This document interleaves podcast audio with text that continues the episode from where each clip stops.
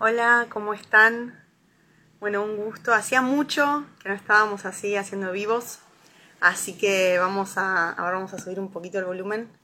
A ver.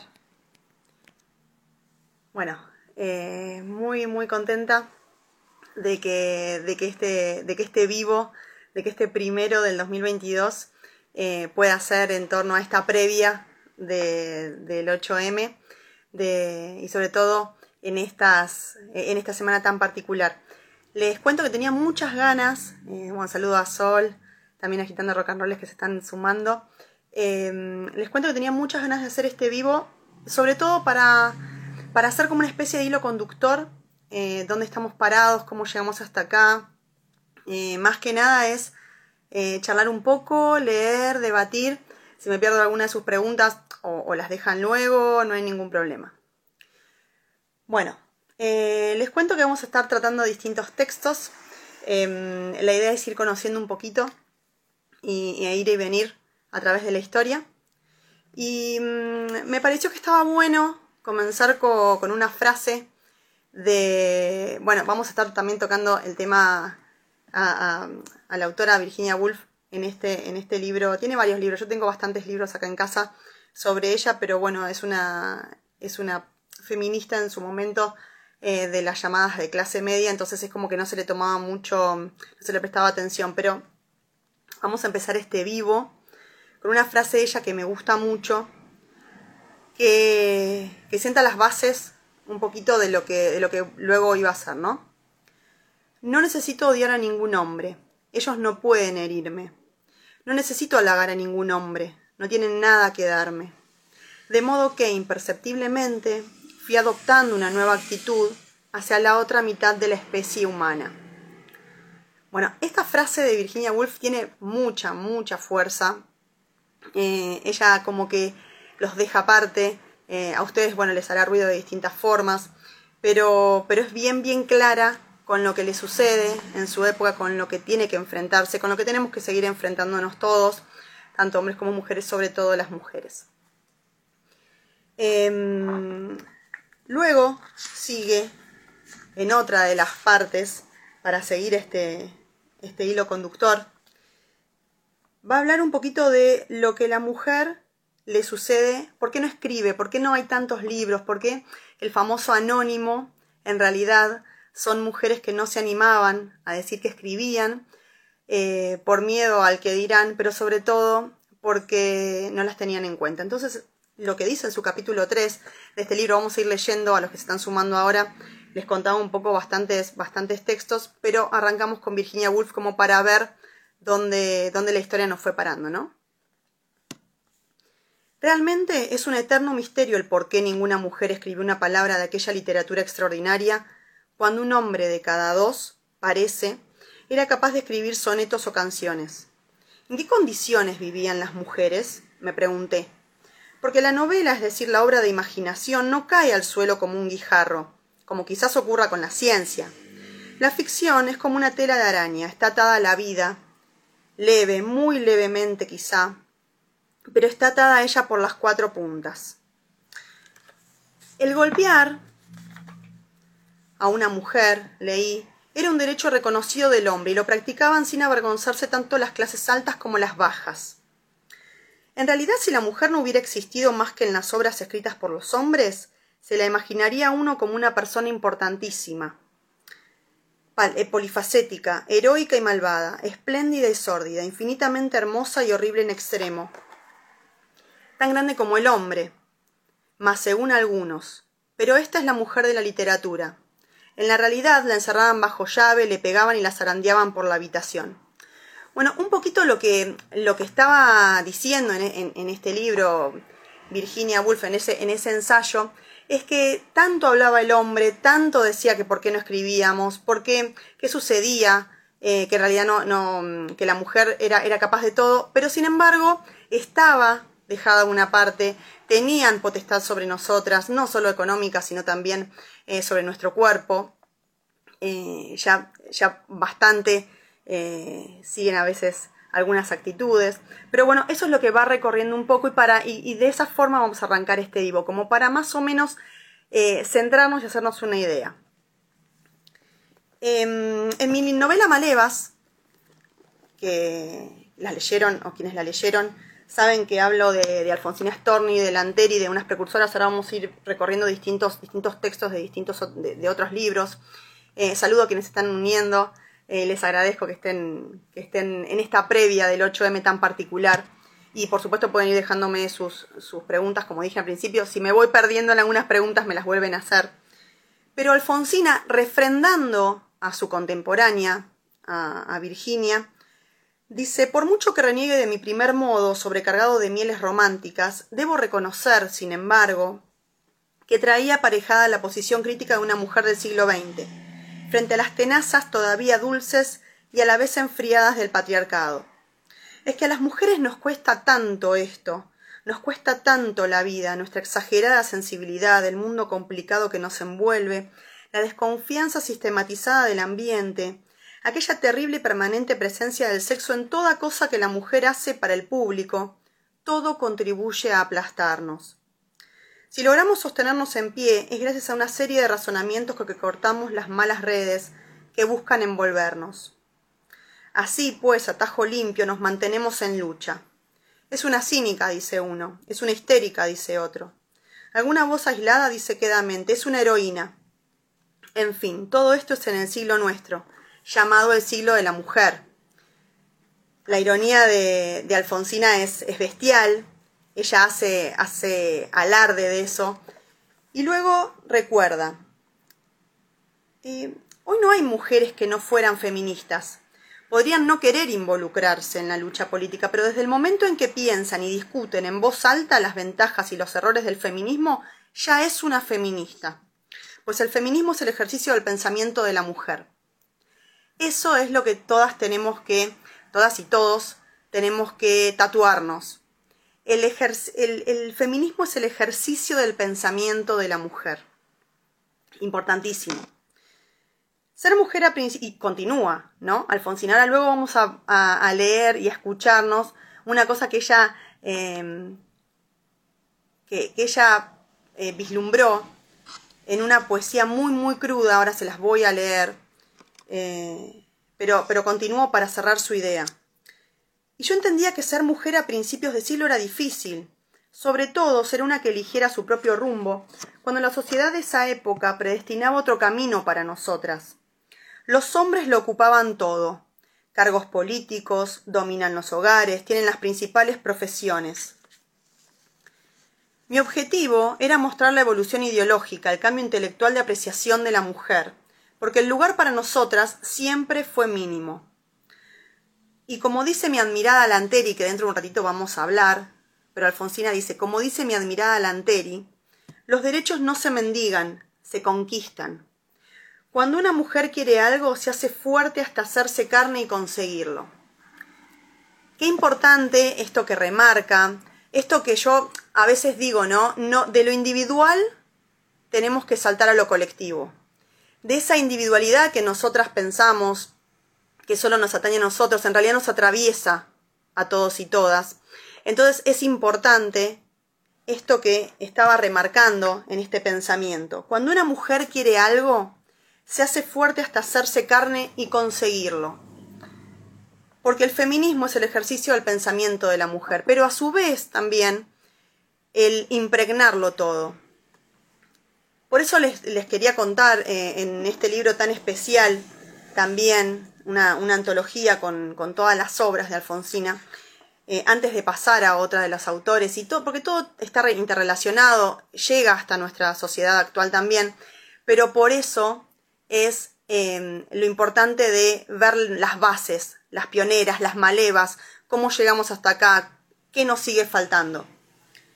Escuchen esta, poesía que tiene que ver con este pensamiento de Alfonsín y de Virginia que leímos hace un rato, la fuerza y la crudeza. Y recuerden qué sucedió esta semana eh, basada en estas palabras. Se llama Los malos hombres. Amigas, defendedme. Me han hecho un grave daño. En una mala noche, fieltro malo me han dado. Sabed, amigas rubias, las de los dulces labios, sabed, amigas rubias, que por la vida andando unos hombres tres eran, me salieron al paso. Oh, eran aquellos hombres lúgubremente largos, secos como esqueletos, blancos como mis manos. La nariz, de cortante, pudiera dar un tajo. Los ojos se escondían, felinos bajo el párpado. Y eran finas, muy finas, finísimas sus manos. Oh, amigas, en silencio aquellas me apresaron. Seis tenazas heladas me tendieron un lazo, contuvieron mi llanto. Seis cadenas humanas me domaron los brazos. Amigas, esos hombres los ojos me vendaron. Las flores que llevaba las tiraron al barro. Un alfiler al rojo pecho adentro me hincaron. Ungiéronme los labios con aceites amargos, con abrojos y zarzas mis dedos maniataron. Me dijeron que yo soy un pobre guijarro. Me dijeron que Dios no es ni bueno ni malo, pero que aquel no es nada, y yo en cambio soy algo. Después, después, crueles rieron de cansancio. Después, después, crueles rieron, se alejaron. Y yo quedé vencida sobre el camino largo. Amigas, desde entonces tengo el cuerpo embrujado. Amigas, desde entonces resiste grave el daño. Amigas, desde entonces me persigue el espanto. Nunca salgáis de noche, las de los dulces labios, Nunca salgáis de noche ni con cielo estrellado.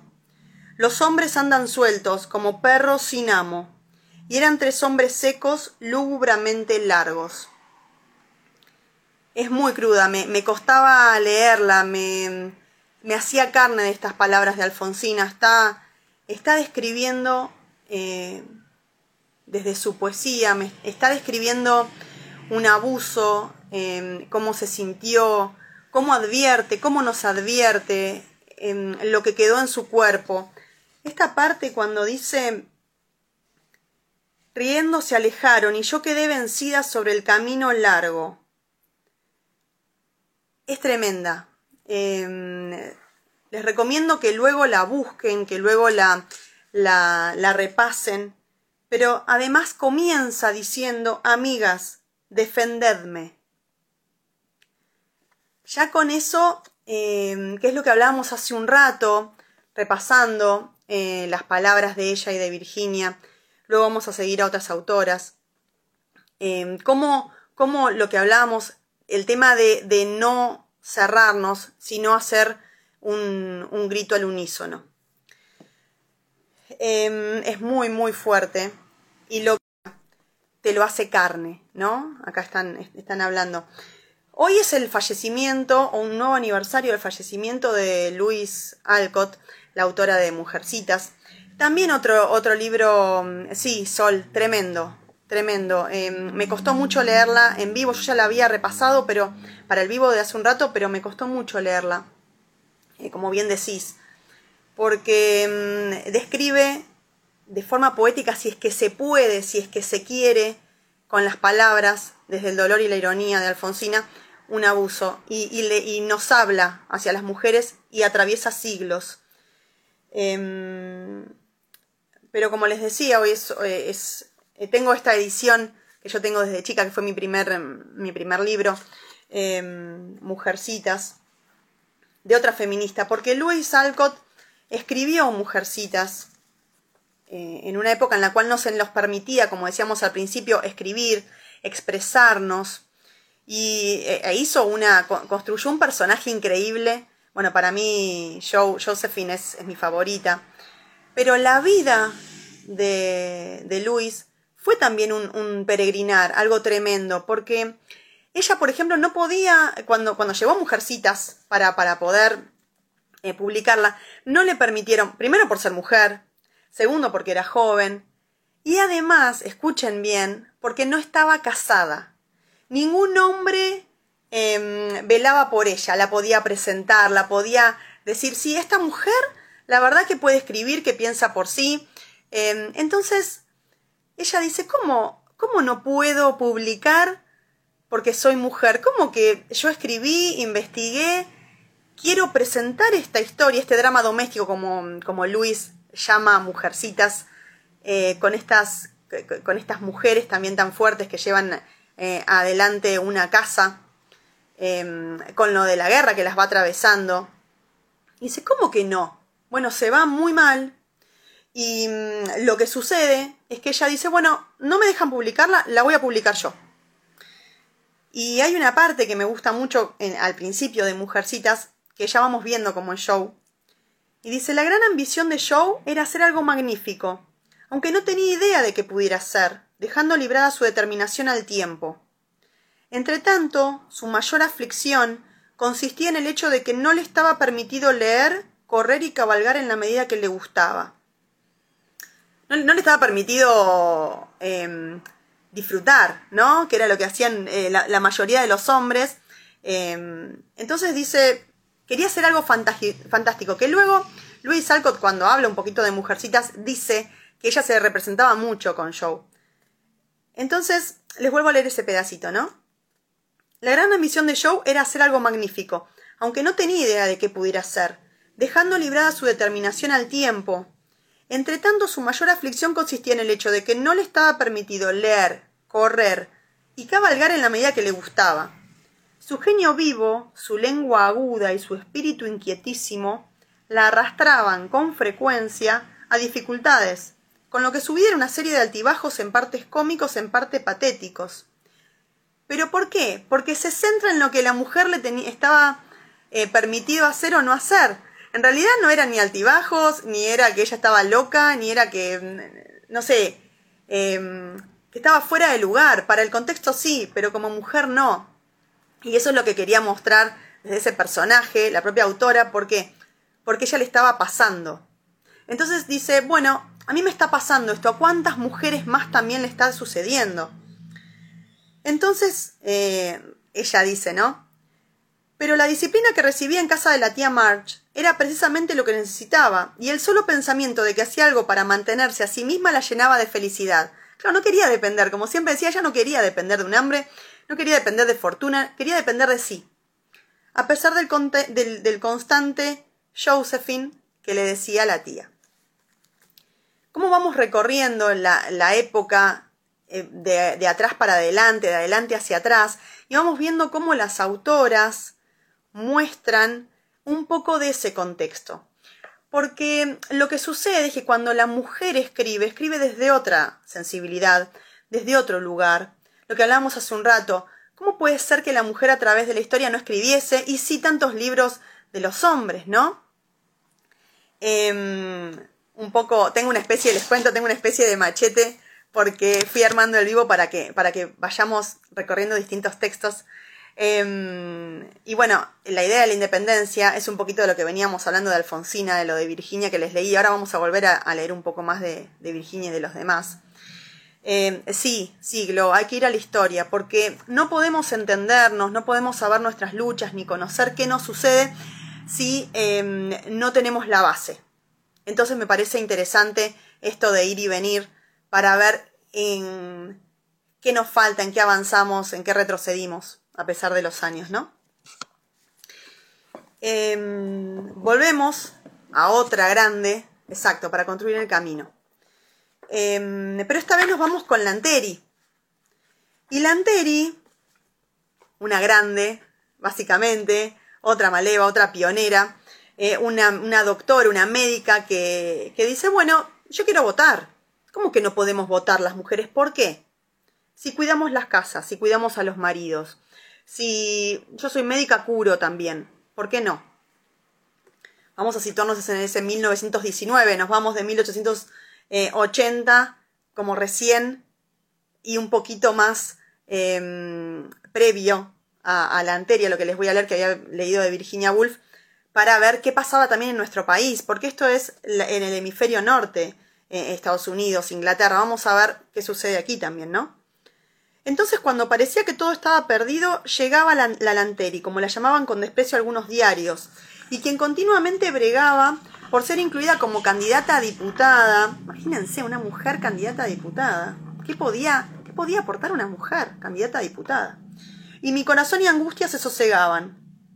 Por esos días, de hecho, había presentado ante la Junta Escrutadora un escrito en el cual exponía que la Constitución Nacional emplea la designación genérica de ciudadanos sin, excluir a las personas de mi sexo, decía Lanteri en eso que presentó, no exigiendo nada más que condiciones de residencia, edad y honorabilidad dentro de las cuales me encuentro, concordando con ello la ley electoral, que no cita a la mujer en ninguna de sus excepciones. Claro, la Junta lee eso y dice, bueno, tengo que acceder porque esta mujer em, es persona antes que, antes que género, ¿no? Entonces, eh, las condiciones las está cumpliendo. Entonces la Junta accede y la doctora Julieta Lanteri lanza su plataforma progresista incluyendo la licencia por maternidad y el subsidio estatal por hijo, protección de los huérfanos, abolición de la prostitución reglamentada, sufragio universal para ambos sexos y salario igual para trabajos equivalentes para los dos sexos, entre otros temas. Porque es lo que hablábamos hace un rato. La mujer cuando escribe, la mujer cuando lucha, la mujer cuando presenta, eh, tiene otra sensibilidad, le preocupan otros temas, Em, y con esto no quiero decir que en ese contexto sí, el hombre estaba bastante, bastante aislado, ¿no?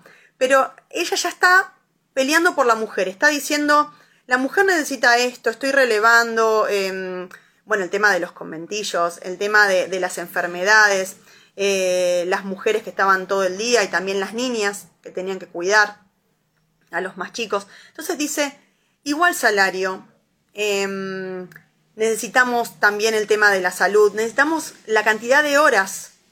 Entonces, todo eso ya lo presenta en la plataforma, porque sabía que si una mujer no presentaba ese proyecto, un hombre no lo iba a presentar. Entonces, ella dice, bueno, yo tengo esta oportunidad, yo no me la voy a perder.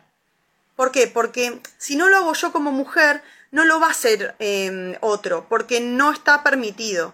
Por supuesto que se presenta ese simulacro, eh, se presentan incluso hombres a, votar, pero además em, los diarios del momento le decían eh, el género, el sexo débil, nos llamaban a nosotros. Entonces dice, bueno, se está presentando alguien del sexo débil, no pierdan su tiempo, porque en realidad, eh, en realidad es como un chiste. Y eso es lo que más dolía, eso es lo que más le, em, la movía, ¿no? A Lanteri. Ay, muchas gracias. Hola, hola Ivy un placer también que te hayas unido. Muchas gracias a todos los que se están uniendo, escuchando, eh, quizás anotando, quizás luego dejarán sus inquietudes en el vivo. Esperemos que se pueda dejar grabado en el feed para que luego lo vean quienes no pudieron. Eh, gracias por estar y por ir aportando mientras yo voy leyendo. Como les digo, me puedo ir perdiendo, así que me dicen, Nati, por acá. Y acá, como les contaba, tengo, tengo el machete para no perderme justamente por este hilo, ¿no? Em, les leí eh, esta, esta, poesía cruda que luego, si quieren, se las vuelvo a leer. Y vamos a pasar em, a otra. Bueno, em, a mí me interesa mucho el tema de quienes me, leen hace, hace ocho años. saben que a mí me interesa mucho el tema del, feminismo de la lucha y de, y de contar un poquito lo que sucede, ¿no? Y yo he escrito poesía mm, en, una parte feminista en, mi libro también Vicio y quería compartírselas. No solo lo que les vengo compartiendo otras autoras, sino también compartirles un poco eh, de lo que me interpela a mí para que se hagan una idea también, ¿no? Esta poesía se llama Privilegio en un apartado eh, de poesía feminista que tengo en mi último libro y dice así.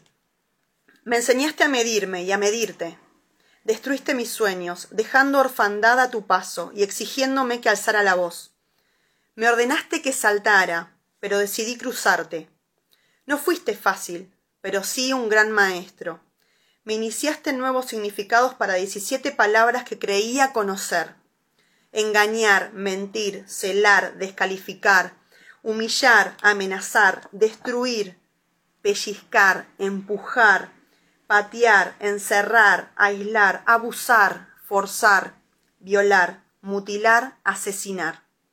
Hasta que alguien me dijo que era una sobreviviente. Y entonces me atreví a mirar mis cicatrices. ¿Qué es el resultado sin los pasos previos? No soy la misma que una vez supiste mirar, y vos tampoco. Por eso, esta trinchera que a algunos de tu clase puede parecerles guarida, yo prefiero llamarlo refugio y esa crisaida que me impusiste la quebré con el fuego de tanta verdad ahogada. Hoy me prometo y me cumplo, Me abrazo sin lástima ni culpas. Me acaricio desde esa herida de guerra que decidí luchar. Y de esa batalla que me dejó knockout pero con la frente en alto. Hoy me sostengo como bandera. Em, hoy me sostengo como bandera. Eso es lo que sucede, lo que hablamos hace un rato. Sostenernos, sostenerme para sostenernos. Em, se me quiere la voz. Em, me pasan muchas cosas, mucha, mucha movida. Eh, no, es, no, no, no, no nos tiene que pasar por al lado. Entonces, por eso el vivo, por eso, porque tenía ganas de, escucharnos, de leernos, de a hombres y mujeres participando, eh, pero sobre todo hablarnos a nosotras me parece mm, necesario. Em, pasamos en esta actualidad también qué nos sucedió en pandemia a las mujeres, cómo tuvimos que hacernos cargo, cómo tuvimos que llevar adelante ciertos espacios. Y mm, continúo con mi libro porque quiero mostrarles otra parte de un cuento que, le, que en esta antología personal que concebí desde mis entrañas para, para compartir, para compartirme, para compartirnos. Y en uno de los cuentos hablo de la economía del cuidado, de la parte eh, femenina y feminista. La mujer tiene una ocupación específica, algo que parece pequeño y sin importancia, pero que es determinante para la vida diaria. La muy poca reconocida economía del cuidado. ¿Alguna vez se preguntaron por qué todo lo que deba solucionarse en las familias es un asunto invisible que solo debe estar a cargo de las mujeres? ¿Quién cuida de ellas? ¿Quién les da tiempo a esas mujeres? ¿Quién nos da tiempo a las mujeres en general? El cuidado está atravesado por el amor y es algo que llena de gratificación a quienes lo practican, pero no por eso deja de ser un trabajo.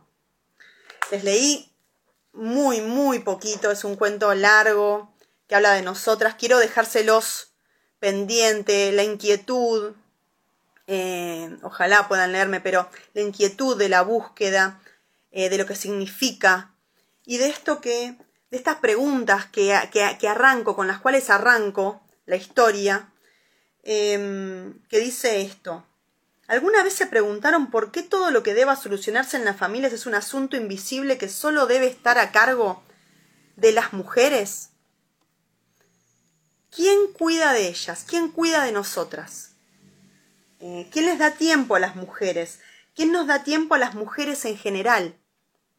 Que es un poco de lo que hablamos eh, a través de la historia, de lo que habla Virginia Woolf en ese famoso cuarto propio, la mujer necesita dinero y un cuarto para poder expresarse, para poder hacerlo. Por supuesto que es figurativo, por supuesto que es irónico, no está hablando solo de, de, de, estar eh, en, aisladas, ¿no?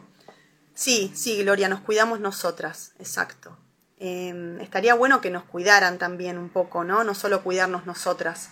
No tenemos por qué andar siempre em, mirando así para el costado, ¿no? A ver qué, a ver qué nos cae ahora. Em, lo que les leí hace un rato es un poco todo lo que se ha venido hablando y lo que se ha venido hablando en las últimas horas. Em, sí, por supuesto, que es cuando también nos queremos, por supuesto que tiene que ver con el amor propio. Por eso también hablamos y, y seguimos desmenuzando todo hasta el hartazgo, hasta la mínima partícula, porque nunca sobra, porque siempre falta. Entonces, por eso es, es necesario, ¿no? Em, de esto, de esto es lo que yo les quería hablar. Em, hay, una, hay una parte en Virginia Woolf que les quiero leer.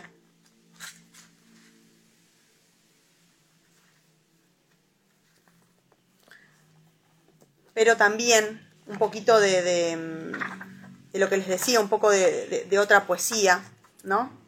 Que se llama Descentradas, que habla también de de Salvador Honrubia, de sus famosos, de, sus famosas ideas boxeadoras. A ver si hay, hay, tanto para hablar, ¿no? Mientras las voy leyendo y les voy agradeciendo, em, que acá se acaba también de unir, de unir Fabi. Escucho tantas tonterías dice otra de las, de las pioneras, ¿no?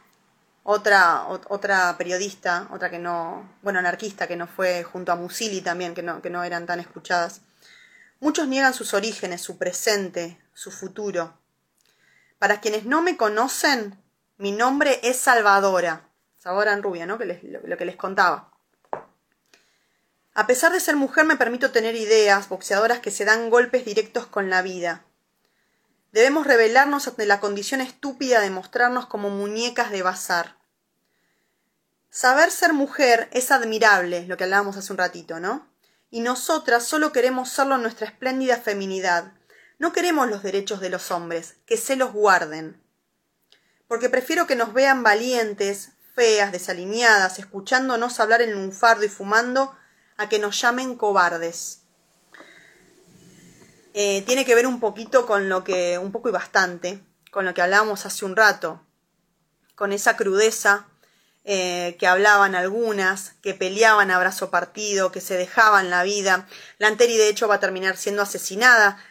Dicen que, que fue un accidente, así está catalogado el expediente de, de su muerte, de su deceso, cuando sabemos que fue un, asesinato, porque ya había ganado lugar en la Cámara, entonces estaba por legislar, se iba a sentar a, hablar de los derechos y, a legislar para nosotros, eso no se podía permitir, sobre todo en la década infame, ¿no? Entonces, relacionado con eso, hay una poesía que, escribí que me, que, me mueve y que dice, em, inflexión, lucha, discriminación, despidos, explotadas, invisibles, valientes, decididas, violencia, exclusión, odio, libre conciencia, igualdad, posibilidades, inserción, sumar voluntades. Cuando la necesidad de búsqueda de una nueva identidad redefine lo personal como imprescindible para el cambio político, lo que hablábamos hace un rato, lo individual tiene que atravesarnos, atravesar todo para pasar a ser colectivo bocas llenas de opiniones que nos fuerzan a debatir como esfinges que soportan, mientras la emancipación femenina intenta vencer rancios prejuicios para conquistar derechos naturales que nos obligan a mendigar, ardiendo en nuestras fogatas, jamás en las de ellos. Lo que venimos hablando entre todas, entre todos, em, no olvidarnos de dónde venimos, de lo que hicieron, para saber qué falta, para saber qué podemos aportar. Em, cuando hablamos de, de esto, hay una, hay una parte que me gusta mucho de este Un cuarto propio de Virginia Woolf, que dice, y puesto que las novelas tienen esta correspondencia con la vida real, sus valores son hasta cierto punto los de la vida real, pero muy a menudo es evidente, los valores de las mujeres difieren con lo que instaló el otro sexo. Es natural que sea así. No obstante, son los valores masculinos los que prevalecen. Hablando crudamente, el fútbol y el deporte son importantes. Este es un libro importante, el crítico lo da por sentado, porque trata de la guerra. Este es un libro insignificante, porque trata de los sentimientos de las mujeres en un salón. Por tanto, toda la estructura de las novelas de principio del siglo XIX escrita por mujeres las trazó una mente algo apartada de la línea recta. Porque, admite, solo una mujer proclama que vale tanto como un hombre. Esto es lo que decíamos hace un rato. Cuando la Anteri se presenta a la plataforma, cuando Alfonsina habla, cuando yo escribo, cuando ustedes leen, cuando ustedes escriben también, em, cuando las pioneras deciden sobre qué luchar, sobre qué presentar, es muy distinto. Entonces lo que Virginia Woolf dice es, bueno, hay libros, pero no son importantes los de las mujeres, o lo que les recién les leí de la historia de Louise Alcott, eh, de la autora de Mujercitas. Bueno, esto no es importante, porque porque no te presenta ningún hombre, porque no estás casada, porque no es porque no, ¿qué podés pensar vos por vos misma si no si no tenés con qué, si no tenés base? Siempre dando vueltas como esa noria alrededor de lo mismo, ¿no? Y qué bueno este debate, qué bueno escucharnos. Un poco de la sexualización que hoy en día también hacen tanto los canales de televisión como, como, como los medios. Em, sí, Virginia, como decís vos, Fabi, Virginia icónica siempre, em, marcando ese paso eh, desde, desde, otra, desde otro punto, ¿no? Porque eh, fijémonos un poco, em, Alfonsina, eh, si bien es contemporánea, junto con Virginia, bueno, ambas se suicidan. A ver, hace un ratito, hace el mes pasado tuve, tuve el placer de dar el taller Stormy Wolf de estas dos icónicas, como vos le decís, eh, varios de los que están unidos ahora en el, vivo eh, lo pudieron disfrutar también. Yo pude disfrutar, escucharlos. De hecho, em, en esta semana, conmemorando este particular 8M, voy a estar publicando algunos trabajos del taller em, que muy, muy amorosamente se dieron los talleristas para que podamos ver y podamos debatir en mi espacio, así que ya lo van a poder disfrutar, pero también para conmemorar este espacio y este vivo. Em, el taller se trató de esto, ¿no? Eh, de, debatir sobre ellas y debatir qué sucedía con las ideas. Un poco también ustedes han visto las columnas que he ido dejando en mi feed, si no, vayan y, y búsquenlas. Sería buenísimo que, me dejen su, sentir, su pensar.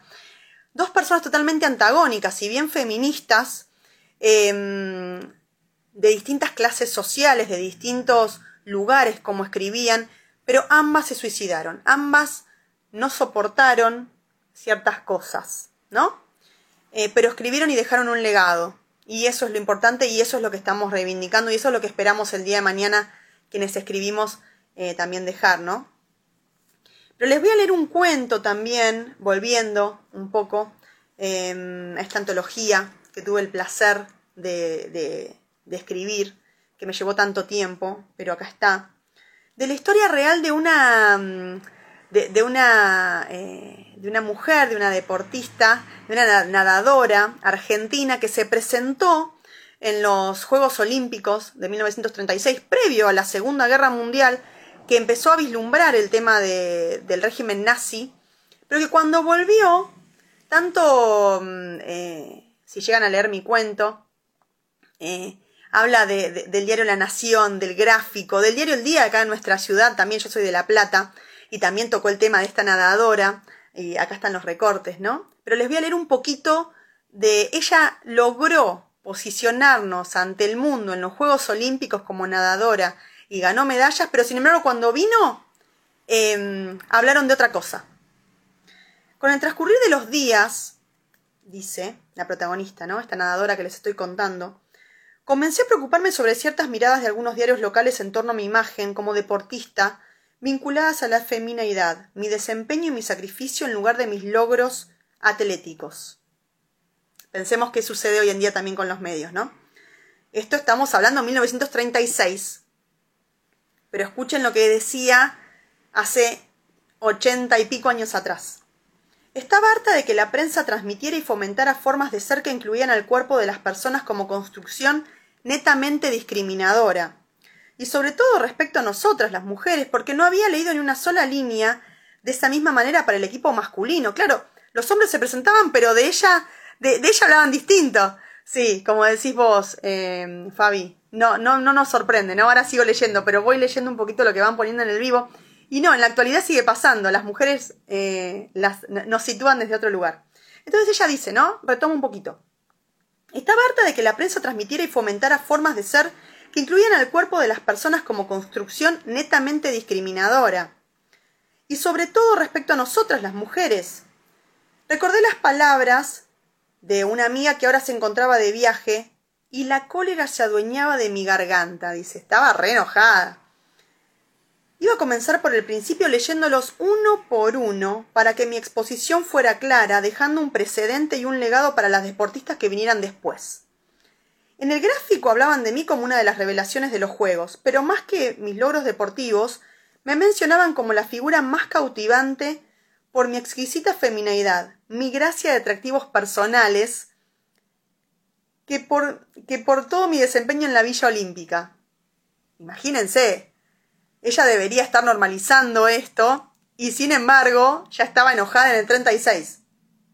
Es una historia real, ¿eh? Les estoy contando un cuento sobre el cual por supuesto yo siempre investigo y ficciono, pero les estoy contando esto porque tiene que ver con, con, el 8M, con nosotras y con cosas que siguen pasando a pesar de ochenta y pico años atrás.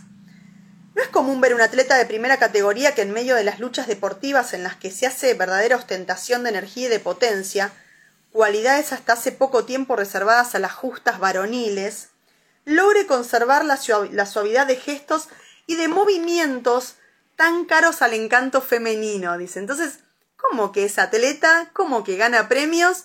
¿Pero es mujer? No, vamos por otro lado. Entonces no vamos a hablar de lo, de lo genia que es. Dice el diario, ¿no? Por supuesto. Entonces yo tomo esto para, para mi cuento. Campbell logró el milagro de aunar la potencia con la gracia, la clase, patrimonio exclusivo de los verdaderos campeones, con la dulzura y exquisitez de una verdadera mujer. Entonces continúo, dice, dice, dice la protagonista, luego de leer esto, con el recorte de la prensa, donde se leían comentarios como Matilde Campbell se hallaba emocionada. En varios se transmitía una idea de mujer como un ser que tenía necesidad todo el tiempo de mostrar sus sentimientos, cuestión que no aludían al hacer referencia al resto de los deportistas hombres. Era indignante que presentaran una imagen de mujer inferior a la imagen de los deportistas hombres. Bueno, y sigue, ¿no? Toda indignada, diciendo, ¿cómo puede ser? Yo gano, medallas, represento al país. Vuelvo, me entreno. Si tienen oportunidad de leer, van a, van a ver cómo ella eh, se le negaba el tema del entrenamiento, ella encima trabajaba y tiene que entrenarse. Y cuando vuelvo, pienso que me van a tener en cuenta por lo que estuve haciendo y no. Lo único que se, que se, que se preocupaban era por mi feminidad. Bueno, Fabi, qué suerte que lo pudiste leer. Eh, sí, eh, exacto. Es como vos decís. Fabi lo que está acá comentando, y ustedes también lo están viendo, dice, eh, es muy visionaria ella, en, la, deportista, pero en el 2022 es una cosa. Pero ella ya lo estaba diciendo antes y estaba quejando. Que tiene que ver un poco con esa corriente femenina y feminista que luego nos va a llevar también con esas malevas pioneras eh, al derecho que tanto nos merecíamos como era el voto, ¿no? Pensemos que aún todavía no cumplimos, si en 1926 se promulgó la ley de los derechos femeninos y todavía no tenemos 100 años de derechos femeninos en nuestro país. Datito, datazo. Em, bueno, pero vamos a ir, eh, hemos disfrutado un montón, este, yo me quedaría horas hablando, ya me conocen hace 8 años, me quedaría horas y horas y horas hablando y leyendo, pero acá mi, machete eh, que voy siguiendo, em, quiero leerles un poquito, volver a Virginia Woolf. Ya estuvimos leyendo, para quienes no se pudieron conectar a tiempo, eh, esperemos que, quede. Estuvimos leyendo Mujercitas, estuvimos leyendo Un cuarto propio, estuvimos leyendo la antología de Alfonsín, estuvimos leyendo un poco eh, mis dos libros em, Malevas, Conquistadoras del Plata, que toca el tema de, de las pioneras. Sí, vi, mucho para aprender y vamos rascando y por eso uno sigue escribiendo y seguimos con los talleres y seguimos, bueno, vos también pudiste disfrutarlo eh, queda mucho por aprender, queda mucho por hacer, mucho por ese individualismo saltar al colectivo, que es lo que venimos remarcando en este vivo y siempre, y que todas, el tema de la sororidad, el tema de hacernos red, el tema de, mm, de, hacernos carne, de mostrarnos para, para juntarnos, de luchar, para seguir luchándonos, de conquistarnos. Eh, y también leímos Vicio, Em, dos de mis libros que si bien yo me gusta mucho en todas mis novelas atravieso el tema de las mujeres fuertes, son dos libros en los cuales me centré básicamente en eso. Eh, quiero leerles un poquito, volver a Virginia Woolf al cuarto propio. Vamos a la página eh, un poquito para, para hablarles, ¿no? De esto que, era lo, que pensaban los hombres, de, cómo nos veían, ¿no? Sí, sororidad y empatía entre nosotras primero, totalmente, que por eso, por eso es lo que vengo remarcando em, y lo que vengo haciendo hincapié. Sí, Fabita. Posiblemente, dice Virginia, ¿no? Porque este ensayo eh, tiene mucho, pero yo fui eligiendo partes para ir haciendo un hilo conductor, para ese ida y vuelta, para que vayamos escuchándonos, ¿no? Posiblemente cuando el profesor insistía con demasiado énfasis sobre la inferioridad de las mujeres, no era la inferioridad de éstas lo que le preocupaba, sino su propia superioridad, que a veces sucede eso.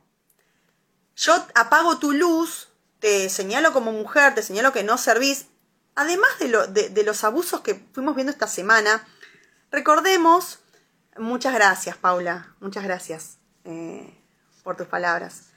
Eh, Malevas y vicios son mis favoritos, dice, muchísimas gracias. Em, yo no puedo ser objetiva como, con mis hijos, diríamos, em, eh, literarios, pero sí eh, quería hacer hincapié porque tiene mucho, muchas, muchas aristas ambos, ¿no? Muchas gracias, Lo, a vos también. Em, ¿Qué vimos del tema de, escuchamos últimamente lo que sucedió con esa, con esa corresponsal de guerra eh, femenina en la guerra, lamentablemente, que está dando a cabo en Ucrania, eh, con el mansplaining? El tema de que un varón te esté diciendo qué tenés que hacer por más que vos tengas tanta, tanta experiencia, ¿no? Bueno, he debatido mucho sobre ese tema. Eh, y si el mansplaining también sucedía. Eh, Alfonsina cuando quiere mm, crear el tema de la Sociedad Argentina de Escritores, ella lo lanza en el 25, pero finalmente se termina haciendo entre el 28 y el 29 porque Lugones decía que todavía no era el momento, ¿no? Bueno, en Malevas lo cuento un poco más. Pero, ¿qué sucedía? Un hombre diciéndole cómo tenía que escribir, qué tenía que hacer, le pasaba también a Virginia, le pasaba a Jane Austen, le pasaba a Louise Alcott, lo que conté hoy al principio, un poquito antes de que ella pudiera publicar Mujercitas. Em, ¿Qué sucede cuando un hombre viene y dice, por acá no? No, si vos no vas a poder. Sos mujer. Por acá no. Entonces Virginia lo que dice es, Posiblemente cuando el profesor insistía con demasiado énfasis sobre la inferioridad de las mujeres, no era la inferioridad de estas lo que le preocupaba, sino su propia superioridad. Me, ven, me vienen a mostrar que yo en realidad no soy tan superior como dicen que soy, o como digo que soy, ¿no? Era esto lo que protegía un tanto acaloradamente y con demasiada insistencia, porque para él era una joya de valor incalculable este profesor que discutía con otra mujer sobre, sobre su, sapiencia. ¿no? La vida para ambos sexos, dice Virginia Woolf, y, eh, y los miré pasar por la vereda dándose codazos, es ardua, difícil, una lucha perpetua. Requiere un coraje y una fuerza de gigante. Más que nada, quizá, siendo como somos hijos de la ilusión, lo más importante para nosotros sea la confianza en nosotros mismos. Sin esta confianza en nosotras mismas somos como bebés en la cuna. ¿Y cuál es la manera más rápida posible de generar esta cualidad imponderable y no obstante invaluable? Pensando que los demás son inferiores a nosotros. Un pensamiento masculino que era atravesado por la época, que se sigue aplicando, que es lo que acabamos de hablar, con respecto de esa, de esa corresponsal de guerra que le respondió a su compañero en el piso diciendo, no, bueno, dijo otra cosa, ¿no? Creo que ya todos han visto el video. Eh, pero el famoso mansplaining también estaba en ese momento, que no, que no se le decía de esa forma, por supuesto, se acuñó ahora el, término, ¿no? De ahí la enorme, retomo con Virginia, salgo de la actualidad para retomar con Virginia. De ahí la enorme importancia que tiene para un patriarca que debe conquistar, que debe gobernar, un patriarca que debe conquistar, que debe gobernar, el creer que un gran número de personas la mitad de la especie humana, para ser más precisos, o sea, nosotras, son por naturaleza inferiores a él. De esto hablamos, de para esto es el vivo, para esto seguimos luchando, para esto es lo que yo les contaba que en el taller que, pudimos desmenuzar a estas dos grandes hace poquito eh, con, los chicos, con mis alumnos, voy, a, voy a estar compartiendo sus trabajos porque son inmensos, porque este vivo es importante, porque tenemos que seguir hablando hasta el hartazgo. Entonces, repasemos antes de terminar qué es lo que estuvimos hablando. Un poco eh, Alfonsina Storni, Lanteri, Luis Alcott, eh, la sexualización, las poesías que fuimos leyendo. Ahora les voy a volver a leer esa poesía de, Storni, pero antes quiero leerles eh, La Loba, ¿no? Eh, que tiene tanta fuerza y tan vigente está, no deja nunca, nunca de estar vigente, para poder retomar, antes de, terminar un poquito lo, que estuvimos hablando recién, eh, el tema de que el hombre avale, eh, y lo que decía recién Virginia, con esa frase que, arranqué de ella, el vivo, que, el hombre tiene que marcarnos y que somos distintas y tenemos que hacerlo valer. Voy a leerles La Loba de Alfonsina Storni, que pertenece al, libro mm, La inquietud del Rosal de 1916, que está en mi libro Malevas, pero quiero leerles em, esta, esta gran poesía, que parece que la hemos repetido y hemos sacado los versos y estrofas y pedacitos por todos lados, pero se las voy a leer completa. La loba. Yo soy como la loba, quebré con el rebaño y me fui a la montaña fatigada del llanto, del llano. Yo tengo un hijo fruto del amor, de amor sin ley, que yo no pude ser como las otras, casta de buey, con yugo al cuello, libre se eleve mi cabeza.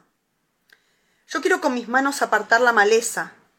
Mirad cómo se ríen y cómo me señalan, porque lo digo así. Las ovejitas balan, porque ven que una loba ha entrado en el corral, y saben que las lobas vienen del matorral. Pobrecitas y mansas ovejas del rebaño. Le habla a otras mujeres, ¿no? También. No temáis a la loba, ella no os hará daño, pero tampoco riáis, que sus dientes son finos, y en el bosque aprendieron sus manejos felinos. No os robará la loba al pastor, no os inquietéis. Yo sé que alguien lo dijo y vosotras lo creéis, pero sin fundamento, que no sabe robar. Esa loba, sus dientes, son armas de matar. Ha entrado en el corral porque sí, porque gusta de ver cómo al llegar el rebaño se asusta y cómo disimula con risa su temor. Bosquejando en el gesto un extraño escosor. Id si acaso podéis frente a la loba, y robadle al cachorro. No vayáis en la, en la boba conjunción de un rebaño ni llevéis un pastor. Id solas, fuerza fuerza poned el valor. Ovejitas, mostradme los dientes. Qué pequeños. No podréis, pobrecitas, caminar sin los dueños por la montaña abrupta. Que si el tigre os acecha, no sabréis defenderos, moriréis en la brecha.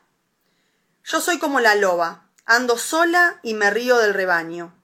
El sustento me lo gano y es mío, donde quiera que sea. Que yo tengo una mano que sabe trabajar y un cerebro que es sano. La que pueda seguirme que se venga conmigo, pero yo estoy de pie, de frente al enemigo. La vida, y no temo su arrebato fatal porque tengo en la mano siempre pronto un puñal. Elijo y después yo, y después lo que sea. Aquello que me llame más pronto a la pelea. A veces la ilusión de un capullo de amor que yo sé malograr antes que se haga flor. Yo soy como la loba, quebré con el rebaño y me fui a la montaña, fatigada del llano. Esta gran, gran, gran, grandísima, inmensa Alfonsina Storni con su loba, aúna todos estos, y por eso lo dejé para el final del vivo, aúna todos los conceptos que venimos hablando. Le habla al hombre, le habla a la mujer, que se somete a ese patriarcado, le habla a ese hombre que se muestra superior, como decía hace un ratito Virginia, para mostrarnos o para intentar mostrarnos inferior. Habla de los dientes, habla, ella, Alfonsina fue un, fue, tuvo un hijo natural, madre, madre soltera, diríamos ahora. Por eso se la vilipendió, se la señaló, se le dijo que no podía escribir, se le dijo que no podía, cuando ella habla de esos hombres pequeñitos, de esos cuadrados que ella va recorriendo cuando llega a la capital. Todo eso que venimos hablando, lo que le hicieron a, a, a Louis Alcott, la autora también que hablamos hace un ratito, la sexualización que hablamos de los medios ya en el 36, diez años después de tener las supuestas leyes eh, de los derechos femeninos y que aún todavía no cumplimos 100 años, todo ese hilo conductor de este vivo, si quieren luego lo vuelven a repasar, lo vuelven a ver, lo dejan mientras cocinan, mientras caminan, me ponen en audio y van escuchando eh, todo lo que fuimos leyendo. Em, todo eso está relacionado y resumido, entre comillas, en la gran poesía La loba de Alfonsina Storni. Em, es, em, se me quiera la voz porque, me, porque es muy, muy, muy intensa, muy inmensa. Eh, entonces, les pido que luego vuelvan a repasar el vivo, que luego vuelvan a dejarme sus preguntas, si bien les agradezco a todos los que se han ido sumando. Eh, quería terminar con eso, ¿no? Pero les voy a volver a leer esta, esta gran... Sí, sí, chicas, qué grande que es. Sí, gracias por. Veo hombres también eh, unidos y, celebro esto. Pero quiero volver a leerles, relacionado con esta semana, eh, Los malos hombres, la poesía de, de, Alfonsina. No, no, por supuesto que no hay que darse por vencida, por supuesto que hay que seguir intentando, por supuesto que hay que seguir caminando. Esto que hace un ratito debatíamos y, compartíamos de, lo, de nosotras como granito de arena para hacer esa gran, gran, gran marea, ¿no? Les vuelvo a leer antes de terminar esto y también el principio, les leo el principio de este vivo porque me parece que es interesante retomar para terminar. Eh, y sobre todo en esta semana de este 8M, que también em, de, este, de este taller que acabamos de, de disfrutar de Stormy Wolf, en febrero, de los trabajos que voy a, que voy a presentar en mi espacio de los talleristas, que tanto han, para que también vean el trabajo y también compartan ese sentir. Em, pero además, esta semana, que, que, retomo otro de mis talleres, em, pero además eh, recordar, recordar y de que seguimos hablando siempre, siempre, nunca está de más. Les voy a volver a leer Los malos hombres otra, otra gran poesía de, Alfonsina con la cual arrancamos y que tiene que ver con lo que sucedió y estuvimos hablando en el vivo, pero también esta semana. Espero no quebrarme esta vez como, como al principio mm, me pasó del vivo, ¿no? Los malos hombres. Amigas, defendedme, me han hecho un grave daño. En una mala noche fieltro malo me han dado. Sabed, amigas rubias, las de los dulces labios, sabed, amigas rubias, que por la vida andando unos hombres, tres eran, me salieron al paso. Oh amigas, defendedme, que perezco de espanto. Eran aquellos hombres lúgubramente largos, secos como esqueletos, blancos como mis manos. La nariz, de cortante, pudiera dar un tajo. Los ojos se escondían, felinos bajo el párpado, y eran finas, muy finas, finísimas sus manos. Oh amigas, en silencio, aquellas me apresaron. Seis tenazas heladas me tendieron un lazo, contuvieron mi llanto, seis cadenas humanas me domaron los brazos. Amigas, esos hombres los ojos me vendaron. Las flores que llevaba las tiraron al barro. Un alfiler al rojo pecho adentro me hincaron. Ungiéronme los labios con aceites amargos. Con abrojos y zarzas mis, mis dedos maniataron. Me dijeron que yo soy un pobre guijarro me dijeron que Dios no es ni bueno ni malo, pero que aquel no es nada y yo en cambio soy algo. Después, después, crueles, rieron de cansancio. Después, después, crueles, riendo se alejaron. Y yo quedé vencida sobre el camino largo. Amigas, desde entonces tengo el cuerpo embrujado. Amigas, desde entonces resiste grave el daño. Amigas, desde entonces me persigue el espanto. Nunca salgáis de noche, la de los dulces labios. Nunca salgáis de noche ni con cielo estrellado. Los hombres andan sueltos como perros sin amo, y eran tres hombres secos, lúgubremente largos. Gracias, Aus. Qué bueno que te guste. Em, gracias, gracias por sumarte. Qué bueno, qué bueno que los hombres también estén acá. Eh, es el vivo. Mm, eh, para mí todos somos parte de una construcción y todos somos parte de este colectivo, ¿no? Sí, Gloria, yo me quebré al principio al leerlo, ahora para terminar el vivo, como me pasó recién con la loba, también me quiebro. Habla de un abuso, habla de todo lo que estuvimos hablando, em, lo que estuvimos viviendo, lo que estuvimos debatiendo todos en nuestras casas.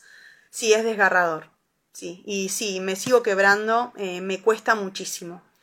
Em, porque no nos pasa por el costado, porque todo lo que estuvimos leyendo hace casi una hora en este vivo, todos los textos de distintas autoras, eh, también los míos, em, son... No, encuentro las palabras, eh, estoy muy, muy conmovida. Eh, les agradezco, ojalá vuelvan a repasar el vivo, ojalá me vuelvan a dejar sus preguntas, quienes se suman ahora, quienes lo vuelven a ver. Em, me gustaría cerrar otra vez el, eh, Agus, es una poesía de Alfonsina, de Alfonsina Storni. Eh, sí, sí, sí. Em, sí, hay bastantes que se, fueron eh, así que sumando, así que sí, nos interpela. Pero quiero terminar el, vivo como lo empecé. Y les leo esta, esta última frase de, de, Virginia para, para, ir cerrando. Y les agradezco profundamente que se hayan sumado. Gracias por, por también ver cada una de las columnas, por leerme, por dejarme eh, entrar a sus casas desde mis textos y poder eh, compartir y compartirnos de esta forma. aquellos hombres Muchas gracias, Gloria. Mandale un beso también a tu marido y, agradezco em, compartir tanto los talleres como las charlas, como todo lo que vamos compartiendo entre todos. Voy a volver, muchas gracias. Voy a volver a, leer para terminar ya esta, esta frase de Virginia Woolf. No necesito odiar a ningún hombre, ellos no pueden herirme. No necesito halagar a ningún hombre, no tienen nada que darme de modo que, imperceptiblemente, fui adoptando una nueva actitud hacia la otra mitad de la especie humana. Es absurdo culpar a una clase o a un sexo en conjunto. Las grandes masas de gente nunca son responsables de lo que hacen. Las mueven instintos que no están bajo su control. También ellos, los patriarcas, los profesores, tienen que compartir, tienen que combatir un sinfín de dificultades. Y bueno, y, sigue, ¿no? Gracias, Gra. Gracias por sumarte también. Abrazos a todos. Ojalá les haya gustado el vivo. Ya volverán a compartirlo, ya volverán a disfrutarlo. Pónganselo en audio, vayan caminando, pónganselo ahora.